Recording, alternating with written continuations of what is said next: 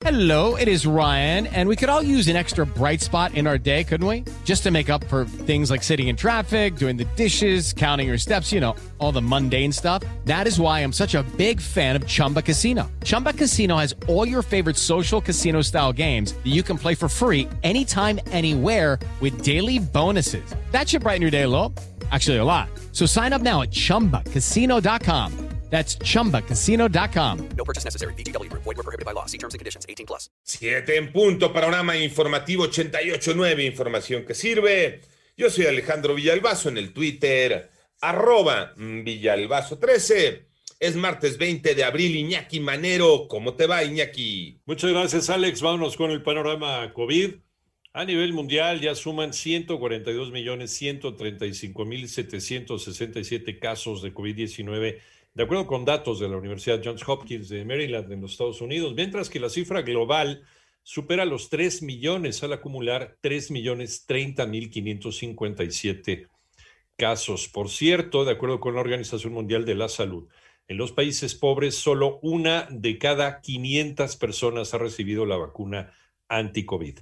Reporta la Secretaría de Salud que 10 estados del país presentan un posible incremento de casos de COVID-19. Moni Barrera. La Secretaría de Salud informó que ya son 2.306.910 casos confirmados de COVID en el país y 212.466 defunciones. Después de las vacaciones de Semana Santa, se registra un posible aumento de más de 4% en contagios de COVID-19 en 10 entidades federativas, luego de 11 semanas de tendencia a la baja en contagios. Tenemos la Ciudad de México, es un cambio todavía menor, cambio pequeño. Vemos que después de tener varias semanas esta tendencia descendente, pues bueno, entre la semana 13 y 14 tenemos ya una tendencia ascendente, que además estamos abriendo la semana, por lo tanto, repetimos nuevamente, durante la semana ese número pudiera todavía incrementarse. Hemos tenido comportamientos similares previos, sí, meseta aquí entre la semana 9 y la semana 10 aproximadamente, y luego vino nuevamente un descenso. Esto pudiera suceder, claro que pudiera suceder, pero de todas maneras es un llamado, redoblar esfuerzos. Así lo dijo José Luis Salomía, director general de epidemiología, en 889 Noticias, Mónica Barrera.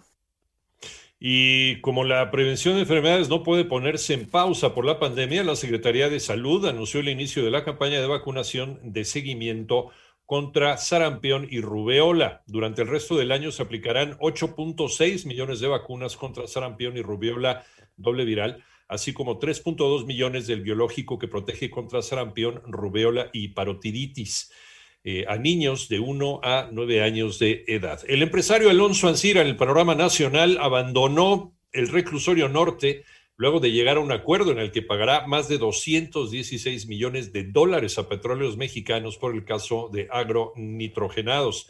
Y por otra parte, ayer las llamas afectaron 2.8 hectáreas de terreno boscoso en la tercera sección del bosque de Chapultepec, por lo que elementos de emergencia de Ciudad de México realizaron acciones para el control del siniestro.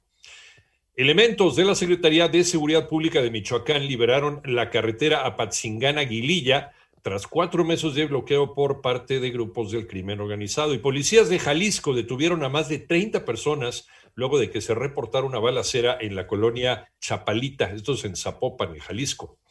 Pide el canciller Marcelo Ebrard cooperación internacional para garantizar el acceso a medicamentos e insumos médicos contra COVID-19. Toño Oranda. El secretario de Relaciones Exteriores de México, Marcelo Ebrard, propuso hacer un frente común a la pandemia por COVID-19 para reforzar las cadenas de producción y distribución sanitarias en la región de América Latina. Durante su participación en el debate de alto nivel del Consejo de Seguridad de las Naciones Unidas sobre cooperación y organizaciones regionales para promover la confianza, el canciller Marcelo Ebrard hizo un llamado a la cooperación internacional como herramienta para garantizar el acceso mundial a medicamentos, vacunas y equipo médico. Las organizaciones regionales deben desempeñar un papel central en el contexto de la actual pandemia por COVID-19 para que realmente se dé un acceso equitativo a las vacunas y se apliquen sin exclusiones en todos los países, incluidos por supuesto aquellos que se encuentran en conflicto. Para 88.9 Noticias, Antonio Aranda.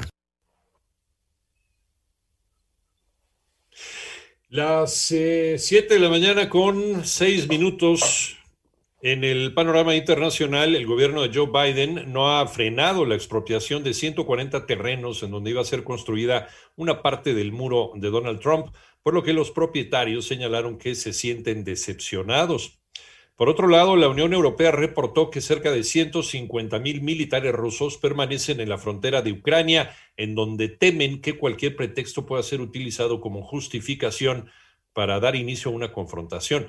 Además, la Fuerza Aeroespacial de Rusia realizó un ataque aéreo contra una base encubierta de entrenamiento de terroristas cerca de la ciudad siria de Palmira.